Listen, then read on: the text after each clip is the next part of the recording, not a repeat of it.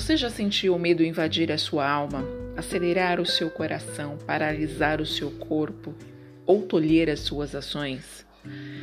Se a sua resposta foi sim, nós temos algo em comum. Afinal, somos seres humanos e fico feliz de podermos ter o privilégio de experimentar os mais diversos tipos de emoções, inclusive o medo.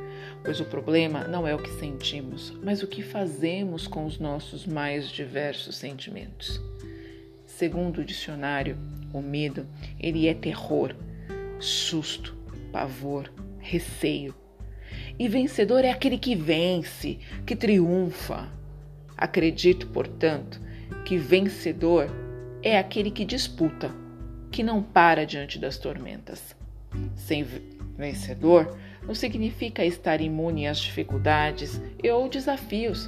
Ao contrário, é aquele que necessita deles para aprender tornar-se melhor, não melhor do que as outras pessoas, mas melhor do que a si próprio, que acredita na superação dos seus limites. Portanto, vencedor é aquele que triunfa sobre as suas próprias limitações. O que te domina? O medo ou o desejo de vencer? Pense em quantas vezes nos deixamos de nos posicionarmos, de arriscar, de tantas outras e outras coisas simplesmente por causa do medo. Penso que devemos conhecer o nosso inimigo, chamá-lo pelo nome, reconhecer a sua presença e não permitir que ele nos domine.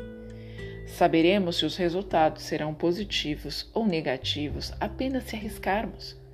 Então, que possamos dar passos em direção aos nossos sonhos que não sejamos parados novamente. Vamos tentar e não deixar mais o medo ganhar. Vamos virar o jogo, vamos traçar novas estratégias, vamos permanecer focados nos nossos objetivos e vamos perseverar.